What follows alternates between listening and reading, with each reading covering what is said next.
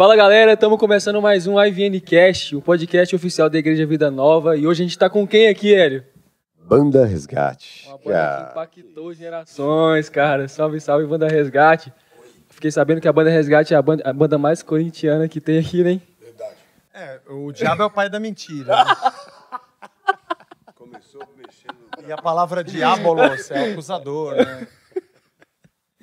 O cara fica bravo quando fala do Corinthians aqui, velho. Galera, muito obrigado por vocês estarem aqui. Estamos aqui. É um prazer muito grande ter vocês aqui no Retiro da Vida Nova. A gente tá, todo mundo tá assim muito feliz, né? Muito emocionado. Tem pessoas aqui que são assim fãs de vocês mesmo, assim que acompanham há muito tempo. Eu sou mais novo, mas eu comecei a acompanhar há pouco tempo. Comecei a escutar a música de vocês assim que eu fiquei sabendo que vocês iam vir. Cara, eu comecei. É, não, não. Não, eu tô falando, eu tô falando Ontem. verdade. Eu tô Tipo falando a ontem. verdade. Eu não, eu não conhecia muito a banda, né? Aí eu comecei a escutar, cara, e falei assim, cara, que, que da hora, velho. Que som Você não tem vergonha de falar uma coisa dessa Ah, que, véi. você, que você não conhecia, meu? Você... É uma vergonha, meu. Eu tô sendo sincero, eu tô sendo sincero. Mas o entrevistador não pode ser sincero. Ele tem que ser, ele tem que ser gentil. Você fala, pô, eu ouvi sempre, pô, muito, muito legal. Mente, fala uma mentira pra gente não ficar chateado. Eu tenho que mentir, então. Mas, Ou ó, deixa o Hélio falar, que ele ouvia. Pô, eu ouvia, bicho. E aí, eu, eu acho que aí você passou a bola, porque quando ele falou, assim, quando ele falou ali, tem um pessoal que tá chorando aí, tá emocionado, acho que deve ser eu. Cara, eu queria falar uma coisa rapidaço, assim, e que acho que meio que introduz essa conversa, né? E aí daí sai minha primeira pergunta para vocês. Mas para fazer isso eu preciso introduzir, e vou tentar fazer isso em um minuto, dois minutos. Olha só, eu sou um carinha de Guaxupé, Minas Gerais. Guaxupé! Guaxupé. Minha mãe de Guaranésia. Que isso, Mãe de Guaranésia? Eu não acredito, velho. Pô, Antônio Barbosa era de Guaranésia. Que isso, bicho, foi muito em Guaranésia, cara. Guaranésia. Foi muito em Guaxupé. Muito em Guaxupé. Cara, você tá brincando, velho. O, o Carlos Henrique Escudeiro, ele foi presidente da cooperativa dos De- de café? de Guaxupé. Ele é Você tá é primo brincando comigo, mãe. bicho? Vamos ficar a tarde inteira conversando aqui. são primo e nem sabem, velho. Foi a primeira vez que fui no cinema, foi em Guaranésia, viu o Gavião e a Frecha. cinema lá em Gua- em Guaranésia. Bicho, como que alguém pode ser de Guaranésia, velho? É, É, ali, Muzambinho, É. Mococa, Guaxupé, Monte Santo, é tudo da grande Guaranésia. isso aí, de Guaranésia. Simeone de Guaranésia. Simeone de Guaranésia? Simeone de É Guaranésia. mesmo, bicho. Cara, Guaranésia tá exportando uma galera aí. Ele nega. Deve ter uns 30 mil habitantes, será que tem? Guaranésia deve ter uns 15 mil, bicho. Diminuiu, então. É bem pequenininho. Guaxupé deve estar com seus 45 mil. Quando a gente ia, tinha 50 Gente, mil habitantes. Essa aula de geografia tá boa, mas faz a pergunta, vai. Ó, isso aqui é bom. Mas é guerra de mamona lá. Guerra de mamona. Guerra de mamona. Cara, fiz muita guerra de mamona, cara. Voltava pra casa com a roupa tudo verde, bicho. Minha mãe. E a desportiva de Guaxupé? Ô, tá, bicho, tá na quinta divisão. Ah, é? bicho. Cara, o auge da esportiva. Vou embora, hein? Já tá querendo. O auge da esportiva, cara, foi quando a esportiva tava tentando é, jogar na segunda divisão do Mineiro e o Ipatinga também tava. cidade. Tinha uns, jo uns jogos lá, tipo, é, esportiva e Ipatinga. Pegava fogo. Jogaço. Nossa, jogaço, cara. Devia ter umas mil pessoas no estádio, cara. Eu fui, eu fui no estádio da, da esportiva. Mas olha só. Fala aí, desculpa. Voltando. Interessa? Voltando ao que interessa. Não, voltando ao que interessa, Guaranésia, não tô brincando. É, cara, aí, bicho, eu lá em Guaxupé, tinha, sei lá, meus 11 anos de idade, eu tocava na igreja, tocava batera na igreja. E tinha mais dois brothers lá, o Carlos e o Henrique. E, e cara, ó, veja bem, muito assim, entenda bem o que eu vou falar agora, não tem absolutamente nenhum juízo de valor nisso. Mas a gente tocava lá na, na- na igreja as músicas, né? Que todo mundo tocava. Jesus em tua presença. É, sei lá, a único. Que, que é fantástico, é lindo. Eu, eu ouço até hoje e é maravilhoso. Só que a gente era moleque, cara. E eu tocando batera, cara. O cara lá tocando guitarra. Aí o nego vem com uma fita. Põe lá e. A solidão é uma rachadura. que- tchim. Bicho, a gente endoidou, cara. A gente pirou. E assim, dali em diante, cara, mudou, né, nossa, nossa perspectiva, assim, nossa oferta, né? Do que, do que tinha à disposição pra gente tocar e tudo mais. E, e- isso, no final das contas, vi- vira uma coisa meio que de copiar, né? Então, tipo, eu copiando o Jorge, o cara copiando os guitarras e, e o baixista ali tentando tirar os É grooves. difícil, é mais difícil. É, pois é, é, é mais complicado. isso. e vira aquela coisa de estereótipo, né? De querer tentar. Mas assim, é, eu comecei por aí porque muito- algumas pessoas, assim, é, por exemplo, o, o- a molecadinha aí que hoje está com 15, 16, eles talvez não saibam o que, que representou o resgate, cara. Mas o resgate representou, cara, na minha opinião, uma mudança de paradigma, cara, na, na, na música evangélica. E não foi só isso, cara, porque tem esse lado evangelístico também. Né? Aquela coisa toda daquela, dos programas da Manchete que tinha ali à noite. E, e- e, cara, isso, isso aí foi um negócio revolucionário. E, e- e eu acho que muita gente não, não consegue dimensionar isso, não, não, não, não sabe exatamente que isso que, que foi tudo isso que aconteceu. Então a minha primeira pergunta para vocês seria o seguinte, cara, do lado de vocês, como que foi esse momento aí, cara? Eu, eu contei o meu lado, né? Que eu era um menino de 12 anos em Guaxupé, tentando tocar as coisas de vocês e, e louvar a Deus com, com uma coisa que, a gente pirou, né? Para vocês, o que, que foi isso daí, cara? Aquele momento todo lá de. Engraçado, é surpreendente isso, porque a gente não tem dimensão do que acontece, né? Para nós, a gente só queria tocar. Não tinha dimensão assim. Se gravamos um disco independente, a bolachinha, a bolachona lá, e as fitas depois vieram depois as fitas. Mas a gente não, não tinha essa coisa. Obviamente que a gente sonhava, já pensou se um dia. O primeiro sonho, já pensou se um dia a gente faz um disco, já pensou se um dia a gente faz um show. Era tudo muito Vocês começaram a gravar onde, exatamente? num- Como que foi isso? o primeiro disco foi, bom, as primeiras fitas cassete foi no estúdio de um amigo nosso, tava falando com ele agora, aqui o Alcir. Porque ele faz aniversário no mesmo dia do meu filho. E era um estúdio de quatro canais cassete.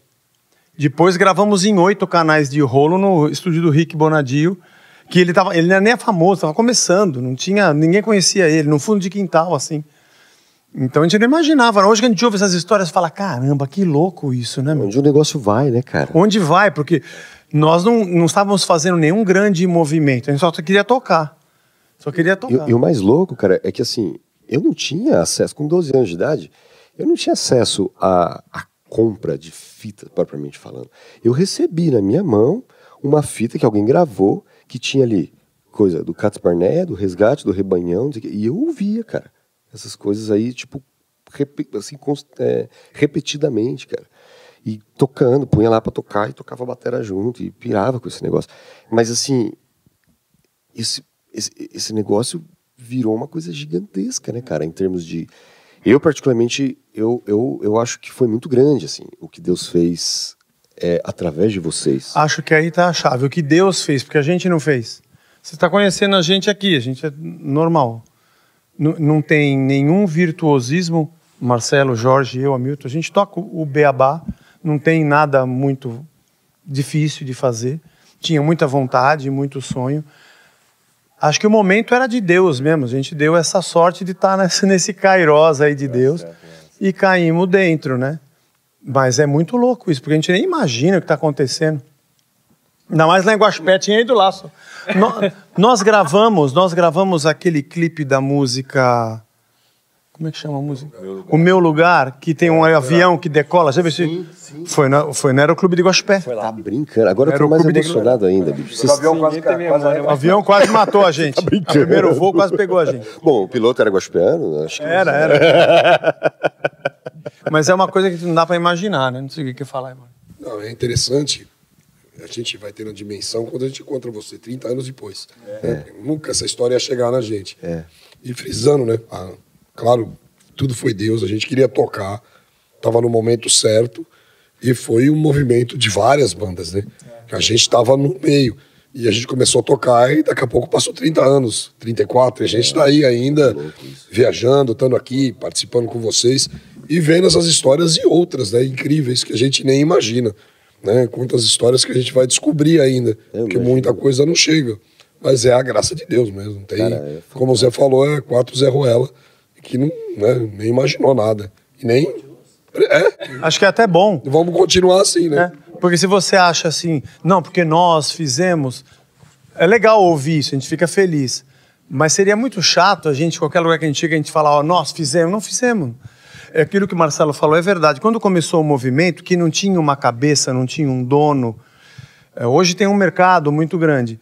Mas descobrir, por exemplo, o pessoal da oficina nós conhecíamos, a gente não conhecia a banda rara, gente não conhecia o fruto sagrado. Nós não- Quando a gente vai num evento e pô, os caras estão fazendo a mesma coisa que a gente faz em outra cidade, parece que é um momento mesmo de Deus, então que tinha muita orgânica, coisa né? orgânica de acontecendo. Deus. Teve alguém que organizou isso e falou, galera, vamos juntar É, umas bandas. foi Deus que fez. Obviamente que tem alguém que. Ah, teve o show, teve o evento, a igreja que abriu a porta, tudo isso aconteceu. Mas a mola propulsora foi alguma coisa de Deus mesmo. E, e eu estou pensando aqui, qualquer pessoa que pretensamente disser fui eu, é uma bobagem, né?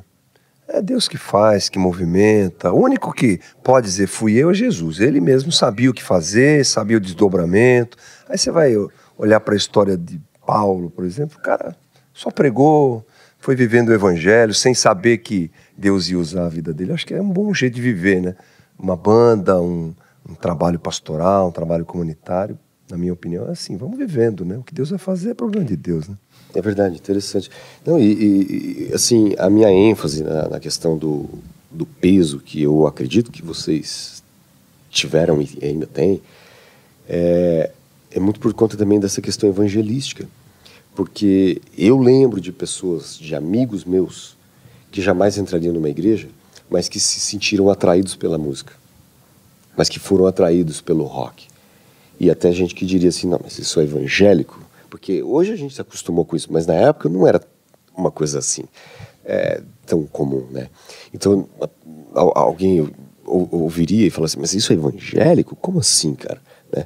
E, e- e gente que passou a ouvir, que passou a, a pensar na possibilidade de ir para uma igreja, que eventualmente foi para uma igreja e que se converteu, tendo como start, tendo como o, o gatilho, uma, uma banda de rock que o cara pirou. Essa era a ideia, mais ou menos na cabeça de quase toda essa galera. Era de fazer um som que a gente pudesse tocar e uma. A gente fala da gente, nossos amigos de escola, na época eu estava na faculdade, levar a fita para o cara e o cara ouvir e não ter uma, uma linguagem igrejeira. E o cara falou, pô, legal esse som, Vocês legal essa letra. Vocês, vocês levavam a fita Sim, pro- é, já- sim. Sério?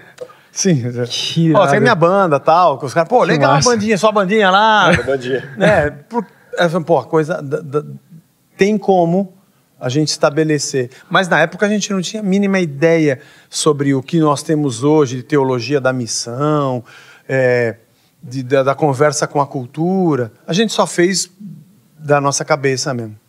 Cara, que- eu tenho uma pergunta. O Jorge tá triste, cara? Tá calado, Não, né? eu tô, Eu eu tô dormindo.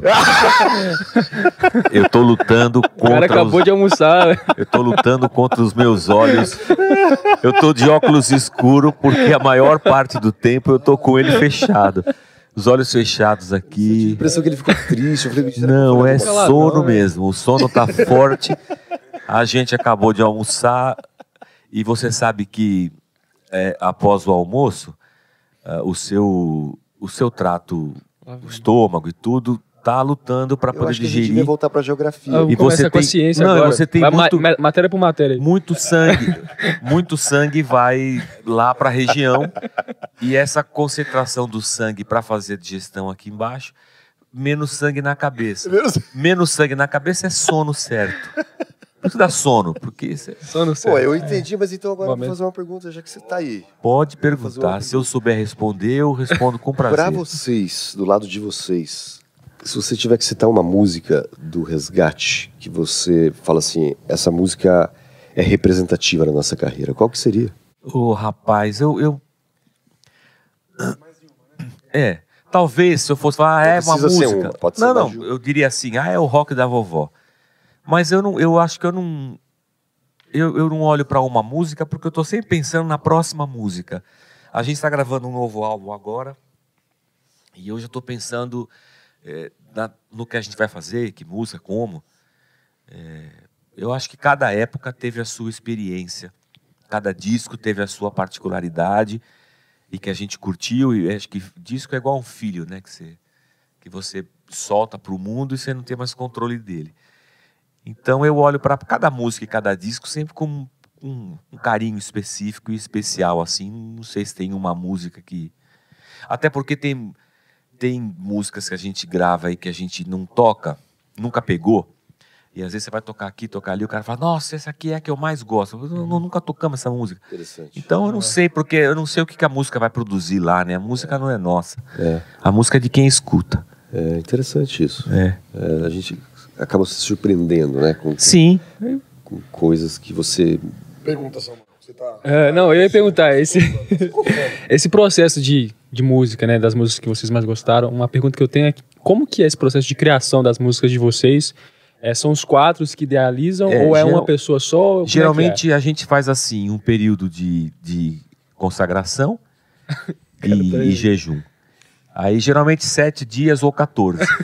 Olha e depois isso. a gente se reúne pra.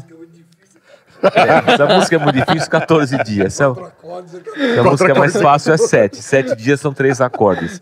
Se o acorde tem nona, bicho. Ah, não, não, não, não. Aí a gente, depois desse período, a gente se reúne e geralmente no, no campo, assim, a gente prefere sair da é? Olha cidade. só que resenha, velho. As músicas têm múltipla, Melhor, ele tá. Continua dormindo, deixa ele dormir. são Volta- múltiplas- volta pra dormir. múltiplas origens. Via de regra, via de regra, começa com um riff de guitarra, uma ideia que o Hamilton teve ou que eu tive. Geralmente as músicas, banda de rock faz música com riff de guitarra. Então pinta aquele riff, isso aqui é legal. Eu sempre brinco com o Hamilton, eu falo, tem riff que eu mesmo faço, o que ele faz, mostra. Eu falo, pô, é legal, mas não deu nada. Mas tem uns que eu ouço e falo, parece que já pinta um acorde, a melodia e a coisa vai, né? E aí depois vem a letra. A gente, todo mundo é pastor, a gente está sempre pregando, sempre tem um assunto na ponta da língua, né? Ou cenas que a gente vê, observações. Já aconteceu de fazer a música sem ter um riff de guitarra? Já. No, no seu quintal, nos 30 anos, teve bastante música assim. Já aconteceu de fazer a letra sem ter a música? Já. Muito raro. Muito raro. Mas por acaso, para esse último agora que o Jorge falou, eu tive uma ideia, um assunto na minha cabeça que eu achei aquilo muito legal e muito engraçado. Tem coisa engraçada nas músicas da gente. Eu escrevi o tipo de um poema imaginando estrofe e tal. Dali a pouco o Mito chega com um riff de guitarra e mostra. Ele que mostrou no ensaio, eu estava sem a letra na mão ali. Eu falei, meu, vamos gravar isso aqui tocando assim, mas eu acho que isso aqui. Cheguei em casa, peguei a letra, comecei a cantar, ela encaixou. Falei, isso aqui foi coisa do espírito, porque eu, eu fiz uma letra sem pensar na música, você fez o riff, vai sair no próximo. aí. Então, que massa. tem várias, vários jeitos. Tá, tá vindo aí. Interessante. Olha, eu vou puxar uma pergunta. A gente, a gente fala que é, é, uma, é tipo uma sessão espírita. Que a, a música desce assim. E ali. Marcelo, Ô, velho, volta a dormir, velho, pelo amor de Deus. Já teve também, a época da gente sentar junto com o riff, compor, escrever, saiu música no estúdio. O Praise foi assim, a gente tava gravando. E o Zé, sobe lá enquanto a gente grava aqui. O Zé subiu lá, fez o riff. Qual que foi? que Fez a letra, a gente gravou e o arranjo sai. Tem várias formas. Uma coisa que a gente aprendeu com o Paulo Anhaia é a pré-produção, que é isso que a gente faz. Grava o riff, pensa na música como vai fazer, como vai repetir. E ele nos ajudou muito nessa parte você de maturar a música. Porque no começo você toca qualquer coisa, né? Era coros com distorção, e depois você vai mudando, vai aprendendo o que você quer, vai amadurecendo também teologicamente, né? Que é o, o fato hoje. E aí você fala menos besteira. Não para de falar besteira, vai falar menos. né? Você É assim, filtra. O processo de pré-produção te permite filtrar as besteiras. Às vezes vem um passarinho verde pousa na janela, canta o coro, né? Mas é difícil. Nunca, eu não lembro dessa. Deu uma fase dessas. Eu queria te puxar uma pergunta baseada nisso que vocês estão falando, que é o seguinte. O, o... Passa o microfone para alguém, por favor. Por favor, não fala. Que é o seguinte, do meu lado de ouvinte, eu, eu, eu vejo a banda Resgate com um certo teor de, de, de crítica. Eu, eu acho que faz parte da, da, da banda esse, essa, essa coisa da crítica, né? E eu queria perguntar o seguinte para vocês. Entendendo que isso é uma característica da banda, pelo menos tem sido, né? É, hoje, como vocês veem o que o que acontece hoje, de uma forma geral, sem colocar você numa situação difícil, mas de uma forma geral, o que, que como, como que você enxerga criticamente a, o que a gente canta hoje, o que a gente é, acaba pregando através das nossas músicas e tudo mais? Qualquer um de vocês. Você quer, você quer uma resposta politicamente correta? Eu quero. então vamos começar com o Jorge. Não. É, livrando-se de qualquer sentimento cético que possa dominar o coração da gente, é, há, há, muita coisa boa acontecendo dentro da música e dentro da igreja e do evangelho. Mas assim como tem muita coisa boa acontecendo, você tem também muita coisa ruim. Você tem joio e trigo. A metáfora serve para essa para esse caso aqui. Então, depois que o, que o mercado é, fonográfico né, se implantou dentro da música da música cristã, a gente teve uma, uma, uma coisa que eu acho ruim. A música deixou de ser vocação dentro da igreja e para a igreja, e a música se torna é, numa se torna em produto, em mercadoria. E o, o músico deixa de, de, de sonhar e ansiar por um ministério e uma vocação para ansiar por uma, uma, é, uma carreira. Então ele, ele não quer servir a igreja, ele quer criar um site, ele quer ter tantos seguidores, ele quer fazer música para vender. É, e isso é, uma, isso, isso é uma coisa delicada dentro do mundo evangélico. É uma coisa difícil, porque a igreja espera um cantor que sirva a igreja e a igreja espera que esse cantor seja um cara é, espiritualmente qualificado para isso, um, ministro. um, ministro, um servo de Deus. É, mas o mercado não está nem aí se você é ministro ou servo de Deus, ele está preocupado se isso é sucesso. Então você acaba tendo essa situação que vai é, é, a, é o fio da navalha. Então você tem muita gente correndo atrás do sucesso, é, e, e, e aí acaba que a igreja é, para poder ter mais gente no seu culto, ela também então abre as portas para que o cara do sucesso venha aqui cantar, porque aí eu vou ter mais gente. Aí, aí vi, vira uma situação difícil. Então tem muita coisa ruim acontecendo, tem muita gente batendo cabeça, tentando encontrar um, um, um equilíbrio, mas também tem muita coisa boa acontecendo, tem muita gente na missão, tem muita gente realmente servindo a Deus, falando coisas interessantes. Nós temos uma característica que um amigo nosso, pastor, falou, para nós como igreja, eu acho que para a gente como banda também serve, que a gente tem uma característica profética. A gente está olhando o cenário, seja ele do, é, o cenário da vida, assim, vou usar uma palavra que eu não gosto, secular. A gente está olhando para a vida e a gente está olhando para a igreja. E a gente está aqui com a nossa música denunciando o que está acontecendo. Então nossa, essa nossa música ela tem um tom ácido, é, que bate, confronta, é, que não deixa de ser um, um, um, tom profético, porque os profetas no Antigo Testamento eles tinham essa, essa missão, né? Então eu reclamo com o Zé, nesse último disco eu reclamei, eu reclamo já faz tempo, porque o Zé faz as letras, né?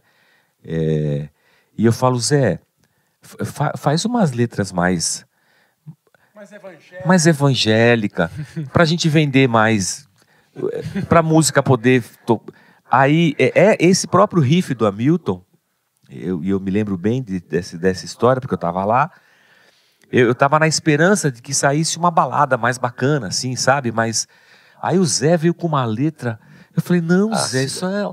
Não, ácida, ácida é brincadeira, aquilo é um soco no estômago. Eu falei, não, Zé, caramba, meu... Mas não adianta, não adianta, não adianta, porque, desculpa o termo, mas é uma porrada atrás da outra. Então não adianta. E a, a gente precisa fazer um tratamento com omeprazol pro Zé. Você pode vender junto com o disco. É. Muita acidez. Mas eu acho que é, é uma característica nossa como banda.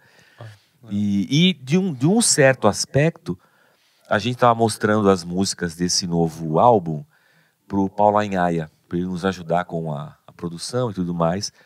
E ele ouviu uma das músicas ouviu quatro. A crente foi a que ele não gostou. A, a música, a crente ele não gostou. Mas ele, interessante que ele, que não é um cara cristão, que não vive igreja como a gente, é, a- eu estou fazendo uma crítica ao sistema religioso, mas ele enxerga também isso como crítica para a sociedade.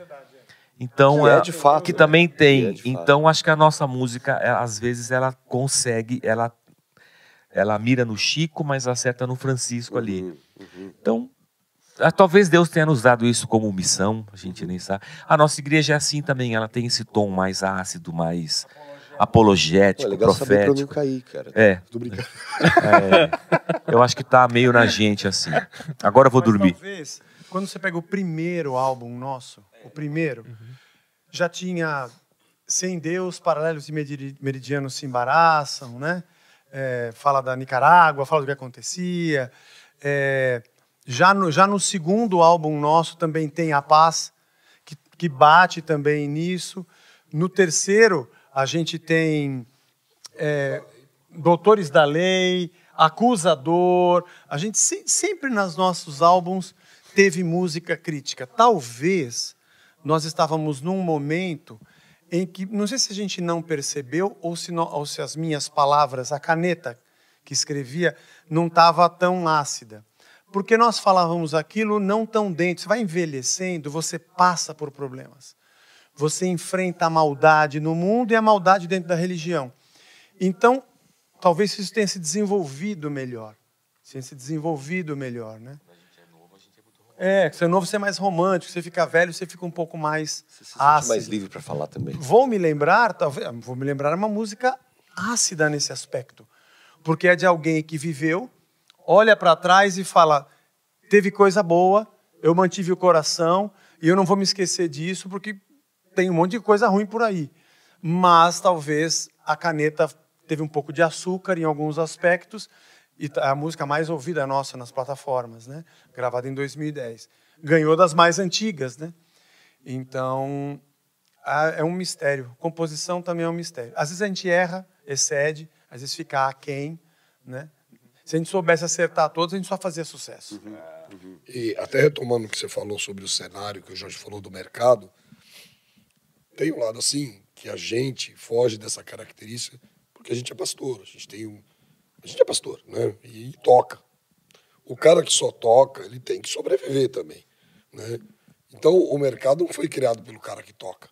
Mas ele acaba se adequando àquilo. Por quê? Na igreja ele não encontra esse suporte.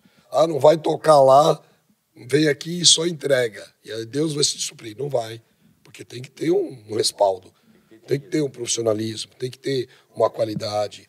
Então, acho que dosar os dois, tem alguns traçando esse caminho, aprendendo, sendo cara à disposição e sendo ministro de louvor da igreja, participando ali da vida eclesiológica, participando dos ministérios. É uma dosagem. Não serve para todo mundo, mas alguns querem. E também outra coisa que às vezes a gente reclama muito de letra, a letra é fraca, talvez, ou insonsa, porque também a palavra que o cara recebe, a doutrinação que ele teve, também é aí. Aí não formou o cara e exige que ele seja um teólogo. Fica difícil, né? Esse, é, vou fazer o advogado do outro lado agora, não do diabo, mas do músico. Porque ele também tem essa pressão.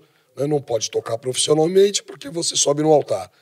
Né? Então você não pode tocar no barzinho, não pode tocar na festa porque você sobe no altar. né, Do palco, né, pra gente. Mas o diácono, que trabalha de garçom e serve bebida, pode servir a ceia. Depois, então é uma incoerência, né?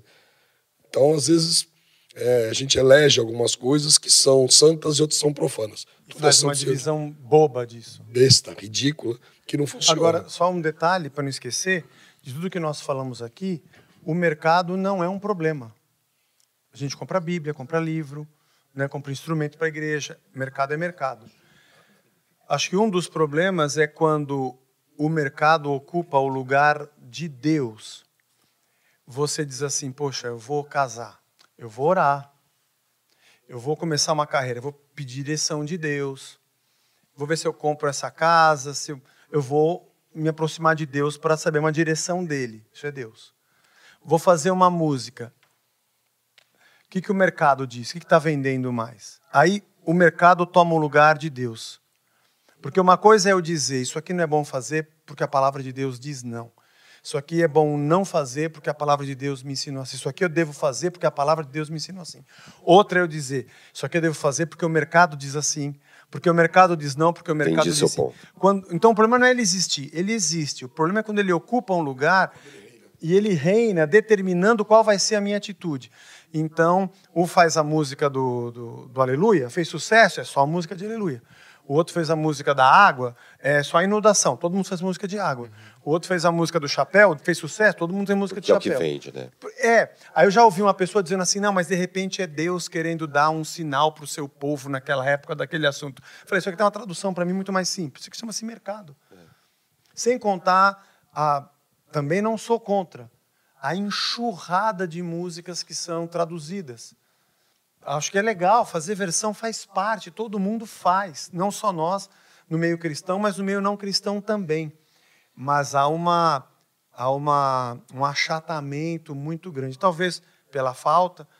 Então, eu não gosto de falar muito desse assunto, mas fazendo crítica ao que acontece. Mas como o Jorge falou, tem coisa boa e tem coisa ruim. O mercado está lá, faz parte. Que posição ele ocupa, acho que é o problema. É, tem um, um teórico da, da- alemão no começo do século XX, se eu não me engano, é, chamava Adorno, e ele tratou dessa, dessa questão do mercado que você falou, ele, ele dava o nome de pseudo-individuação, que é, a, a é, é- é o comportamento do mercado em fazer parecer que é diferente, enquanto que na verdade é tudo igual. Né?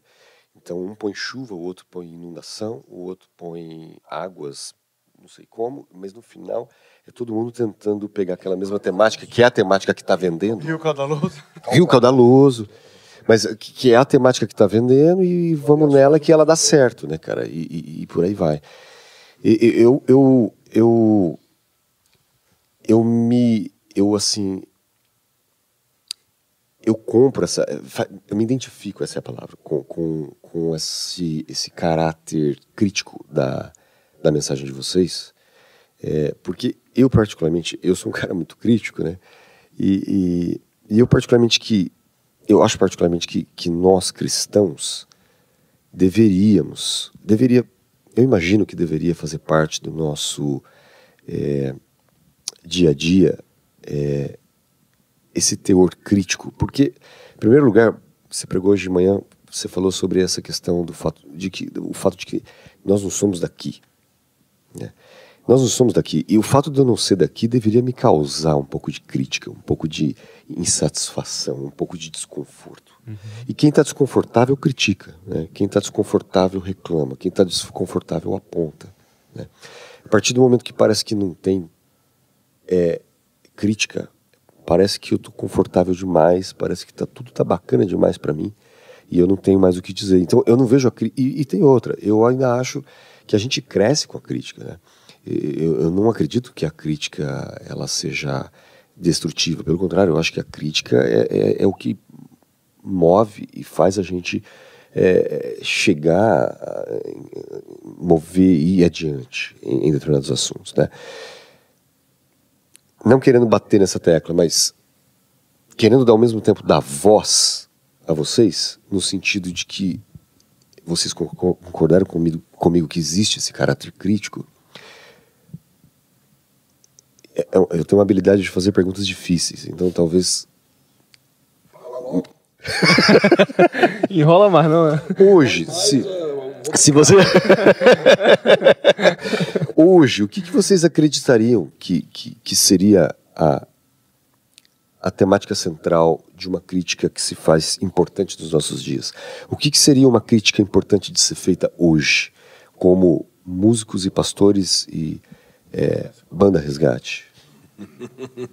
Já joga logo bem. Ó, vou começar, depois eles arrumam. É, esse incômodo, por a gente não ser daqui, ele está presente naquilo que a gente chama de evangelho. Você pegar a teologia paulina, ela é a crítica à carne, a crítica a você se comportar mal, a não se render ao espírito. Se você acompanha Jesus, vamos no quem não erra, né? Porque até Paulo errava. Era uma crítica ao sistema religioso, que eles tinham transformado da fé em Deus no mercado, em todos os sentidos. E acho que se a gente é, que está dentro né, da religião, da igreja, da fé, da comunidade, fechar os olhos a, a todos os problemas, fica difícil. Tem algumas coisas que vão ter sempre aí. E a gente talvez fale mudando um pouco a caneta, como o Zé falou, talvez um pouquinho mais de açúcar, algo parecido, porque também a ideia não é chegar aqui e falar o fulano faz isso. Não, não, não resolve. Mas para que haja um despertar. A gente não quer mudar o sistema. Não temos essa pretensão. Né? Não somos salvadores do sistema. Mas naquilo que nos incomoda, é, que nos bate como pastores no dia a dia da comunidade, não vai parar de falar nunca. E aí é tudo que vai contra a verdade do evangelho, né? Então vai sempre estar, tá, principalmente o que o cara faz lá pela régua dele, fora do que Deus tem, é isso mesmo. O cara faz aqui dentro, né? Como tendo única regra de fé e, or e vida a Bíblia, aí a gente pode conversar nesse mesmo termo. Massa. É, acho que é isso aí. Nós somos, nós somos de um outro reino. Acho que tanto para dentro da igreja, gente, acorda, nós somos de um outro reino. E no caso da missão, anunciar o novo. Acho que esse é o lugar central. Mas só fazendo aqui, enquanto eles estavam falando, nós estamos com sete músicas encaminhadas para o novo álbum. Duas com o Dudu, uma é meio adoração e a outra é meio evangelística. Do Borges. Do Borges, é. As outras cinco que estão conosco, uma é bem crítica e ácida, que é essa aqui. A outra fala da história de Paulo, não sou mais eu, mas Cristo vive em mim. A outra fala de Isaías 53, estou fazendo minha, minha defesa aqui, tá? Isaías 53, e a outra é sobre Elias e, e, e Jezabel. Então fui bem bíblico, viu? Das, das, das sete, só tem uma que é ácida, tá? Mas eu pago por isso, tudo bem. Mas essa que é ácida é bem ácida mesmo. Já dá pra compensar. Você, é bem, falando de acidez, vocês... A Bíblia não é só acidez, é que às vezes gera pra gente que o pessoal está acostumado hoje com o evangelho de meme, porque é uma geração de meme. Né? Então você não pode falar nada, você não pode confrontar o pecado, você não pode falar a verdade de Deus. Tudo que você falar da Bíblia já vai ser ácido, vai, ser já vai confrontar a religião dentro da igreja e o sistema fora da igreja. Não, não tem por onde ir. Ou você esquece aquilo tudo e vamos cantar amarelinha, alguma coisa assim, senão não tem jeito. É por esse caminho mesmo. Essa história de ácido me fez lembrar de uma música do João, do João Alexandre. É, é proibido pensar. que assim, eu não sei se todo mundo já teve a oportunidade de, de, de ouvir e prestar atenção nessa letra, mas é, ele fala coisas ali seríssimas. é verdade. E qual, qual conselho que vocês dariam para a geração de hoje? Porque vocês vieram de gerações, né? São 30 anos de música já, de banda e tudo mais, mais de 30 anos. E, cara, a geração de antes, obviamente, não é igual à geração de hoje, né? Vocês, vocês faz, fizeram parte do movimento e hoje já, é, já são, igual ele falou, assim, a molecada hoje, né? A molecada hoje, às vezes, é, não conhece a música de vocês, talvez escuta e se sente até mesmo um pouco ofendido, é, porque hoje tudo já ofende, né? A gente fala qualquer coisa, as pessoas já, já ah, meu Deus do céu, já falam isso, não gosto e tal. É, o que, que vocês diriam para essa geração de hoje que não está acostumado com isso, cara. O que, que, que as pessoas têm que fazer para mudar? O que a gente pode fazer para mudar essa geração de hoje que, em uma palavra sendo até um pouco ignorante, é muito Nutella biblicamente? Como que a gente faz isso? Cada geração tem a sua especificidade e tem as suas dificuldades, localizada num tempo e num momento histórico. É, então, o que essa geração, como você diz, de jovens vive hoje, é o reflexo da construção que a nossa sociedade fez, né? É o jeito de viver, é tudo muito rápido, tu, é, a, a, dificuldade em fazer algum esforço é muito grande, eles não querem é, ter que se movimentar para nada, tudo ofende, aquilo que você disse, né? Então, você não muda isso assim, você não muda. A gente tem que conseguir conversar com eles, eu acho que a verdade é essa. A gente tem que criar pontos de, de, de, de contato com eles, é. né? com uh, aquilo que eles acreditam, com aquilo que eles pensam, as ferramentas é. para poder tentar falar com eles. Eu acho que o resgate contribui de alguma forma, mas isso daí é alguma coisa. Não, é, que... não é nós, não. Não é nós, não. Não é nós que vai falar. É você que tem que falar. Nós falamos com a nossa geração porque nós vivemos aquele momento, a gente tinha o que falar para eles. O, O que- que... nós vivemos não serve mais. Não, Não serve mais. Faz o- um acho que show, bota lá e coloca 100 mil pessoas no Pacaembu. o que, o que cabe a nós é anunciar o evangelho, biblicamente, para que os jovens dessa geração, a partir do evangelho, respondam para essa geração a respeito da vida. É, mas aí são vocês, né? É essa moçada que está na igreja hoje, porque eu, eu não entendo os jovens hoje. Eu não entendo. Eu não consigo entender minhas filhas. Às vezes, eu não entendo o sentimento, porque a gente está muito distante, a gente está num é um vácuo muito grande, é um abismo enorme. Eu acho que é cada geração tem que, é, entendendo o evangelho, encarnar esse evangelho na, na sua época para poder responder. É, eu- o que eu diria para você é leia a Bíblia e faça a oração. Que aliás é uma música, né? É. Aí você se vire, meu, cada um com seus problemas. Eu não sei de nada. E também hoje você tem muita informação disponível, principalmente a nível de, do ramo teologia. Tem coisa boa, tem coisa distorcida. Então, a gente vive na área da informação e é totalmente ignorante sobre muitos assuntos. Óbvio que nem todos vão ter esse mesmo despertar, entender essa missão, ministério. Mas os que entenderem vão fazer diferença na sua geração, eu acho. né? A gente influencia muito, porque é muito velho. Né? Tem muita longevidade, né? Muito tempo. Então, Jovens há mais tempo. é, eu sou jovem vintage. Então é, é diferente, mas é realmente isso aí. A gente não é um bloqueio de geração, que a gente não entende mais. Também. Também. Não, é que desde que o mundo é mundo, é assim. O pecado tá aí e o mundo tá aí. Então, cada geração tem que dar conta do. do- E, e assim, o ser humano é o mesmo. Assim O- como veio gente antes da gente. Sim, Inventou o negócio. não inventamos A nada. gente ouvia outros, depois fizemos diferente. O, o mesmo ser humano hoje que busca é, prazer para si mesmo e que se torna o, o- o seu próprio Deus, é o mesmo ser humano que lá no Jardim do Éden deu as costas para Deus e quis ser Deus da sua própria vida. Então, desde que o mundo é mundo, o diabo está aí, o pecado está aí, e cada um que se vire para. Cadê o meu? Só muda É, roupa. só muda a roupa. Eu estava ouvindo um, um podcast e. eu tava, eu tava ouvindo. A gente já vai fechar. É que se fica aqui, eu tenho 40 mundo querendo dormir, cara. para fazer. Querendo dormir aqui. Pergunta do Jorge pra mim. ó. Pergunta do Jorge pra mim quando tá interessado. Marcelo, o que, que aqueles ventiladores estão ventilando do quê? Tá soprando o quê? Eu falei, não, é só pra ficar bonito, pra dar um clima, né? A pergunta, a pergunta do Jorge é: cadê a chave do meu quarto? Sonífero na comida. Não, eu tenho mais du- du- du- duas perguntinhas aqui é, e a gente fecha. A, a primeira pergunta que eu queria fazer é o seguinte: eu ouvi um podcast e, e essa, a pessoa, o entrevistador fez uma pergunta interessante para outros dois é, compositores ou ministros, seja como a gente queira chamar isso, é, de carreiras muito, muito longas né, no cenário cristão.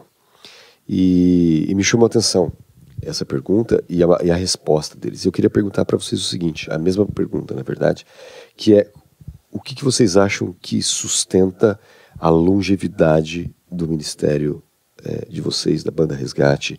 O que, que vocês acham que, que faz com que vocês eh, continuem juntos, a, a formação é original e, e vocês continuem ainda até hoje eh, ativos e ministrando e compondo e sendo eh, instrumentos de Deus para a nação brasileira. O dinheiro, né? É o dinheiro. É, como não tem dinheiro, não tem dinheiro, então a gente não tem ricos, por que brigar, né? Se Vocês tivesse dinheiro, já tinha ricos. brigado e acabado. já. Cada um tem um Porsche. Pelo contrário, porque não tem dinheiro, a gente não briga. Ah, não briga porque não tem dinheiro. Se tivesse dinheiro, já tinha acabado. Eu não sei, é, tem muita coisa, eu poderia falar muita coisa, eu não sei direito. A gente gosta de fazer o que a gente faz, a gente gosta de estar junto. A banda é uma alegria pra gente quando a gente sai, viaja, tá junto. Veja, como nós brincamos aqui hoje, o pessoal convida a gente, né? Trata bem a gente, a gente ainda passeia, ainda deixa a gente tocar. Ainda deixa a gente A tocar. gente quer saber, caras vão deixar a gente tocar ainda, a gente gosta de tocar. Continua na quinta série. É, né? continua na quinta série. Acho que é simplicidade. É, sempre quis um lugar para tocar e continuamos felizes quando tem um lugar para tocar. Você falou uma palavra interessante aí, A última que você falou. Simplicidade. É, só- Simplicidade. é que o nosso documentário chama isso. É só isso aqui. Você Não sabe tem por que, essa palavra saltou a hora que você falou ela? Porque essa foi a resposta dos outros dois que eu ouvi. É só isso. Eu vou falar o nome deles porque eu acho que não teria nenhum problema. Um foi o Ademar e o outro foi o Azaf. E o, o Azaf com- falou sobre a simplicidade, sobre a humildade e tal. E, e o, o, o Ademar falou muito desse negócio da simplicidade também. E ele falou uma coisa muito interessante que é o seguinte: ele falou, cara, eu recebo às vezes um elogio, eu vou no meu quarto. Eu não sei se ele de fato faz isso, mas ele falou que ele faz. Isso é o problema dele. Não, o Ademar é- o Ademar é crente. o Ademar é crente. Ele, ele pegou e falou, cara, eu recebo aqui um elogio, eu vou no meu quarto e falo, Deus, receba, receba aí, porque é, aqui não tem nada aqui.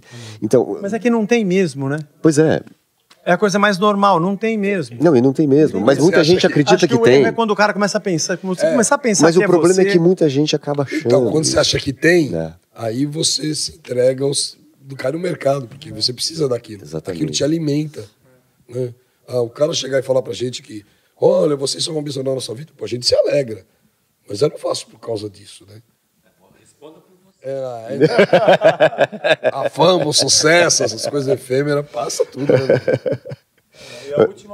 Bom, eu, eu, eu ia fazer uma última pergunta que, que não é, na verdade. A gente está indo para um caminho muito legal. Eu não vou fazer minha última pergunta porque ela, ela seria uma coisa mais relacionada à questão de mercado, essas coisas. E, e, assim, acho que não tem necessidade de a gente falar disso. É, pois é, pois é. Eu posso fazer essa pergunta no, no off depois. Faz aquelas perguntas normal, qual a sua cor predileta, comida. O nome do seu cachorro. Você em cinco palavras. Horrível, né? Cansado, doente, velho. E com sono. Ó, eu não sei como você quer fechar. Eu vou fechar minha parte dizendo que para mim foi um, um prazer absolutamente, cara, inenarrável, é, exponencial. Filosofando aí, né? Estar com vocês é, Tá conosco, incrível. é. Eu não me aguento. Cara, foi, Eu me basta e pronto, né? não, cara, sinceramente foi um prazer insuportável. É, porque nó- nós somos um poço de sabedoria, de cultura. E es- e estar conosco realmente é uma, é um- uma experiência muito Eu boa. acho que o Jorge está Tá feliz que acabou, ele vai dormir. o plano é né? Já tô até aqui alisando a barriga assim, eu vou dormir agora. Não, mas de verdade, cara, isso que Muito você obrigado, falou sobre o negócio de obrigado. simplicidade tá, é uma coisa que é, eu- eu- a gente tem conversado, trocado mensagens aí há um mês por conta da, da produção. E, e aí, desde que vocês chegaram, eu tenho tido contato com vocês direto aí por conta do som e, e tal. E esse negócio da simplicidade é um negócio que claramente, É. já de primeira, eu já percebi que todo mundo é super, assim, tranquilo. de- Agora, e- é e uma coisa importante. É, aonde que a gente pega o cachê do. é, a fa- Afinal de contas, é para isso que estamos aqui. é, porque a gente tem a questão da nossa imagem. Não, mais que isso, tem uns outlet pra gente visitar. Tem um outlet pra visitar, eu preciso comprar coisas. Então eu não sei onde eu pego o cachê, você o, só o cachê me mostra. você pega com o pastor Bruno. Pastor Fala- Bruno, fala a boa. diretoria, fala a diretoria. Ai, vou falar com o Bruno então. Fala com o pastor Bruno. Mas eu, não, mas eu agradeço. Fecha, Samuel. Eu agradeço de coração que vocês estão aqui. É, igual o Eli falou. Eu tenho uma palavra pra você. Fala comigo. Samuel, Samuel. Segura, bicho. Todo mundo fala isso. É, mas reforçando o que o Eli falou, é perceptível. É de Deus essa palavra. Amém. Ele não vai te deixar falar sério, bicho. Não dá, velho. Não dá. É, é perceptível. Só falar ex-me aqui que ele para. Eis-me aqui. Pronto. Acabou. Mano, mano. Sem contrassenha. Sem contrassenha. Bom, é, é perceptível a simplicidade de vocês. Muito obrigado. É, Ah, não dá, cara. Não dá. Eu vou falar mais não. Acabou aqui o Jorge. valeu, Samuel. É... Obrigado.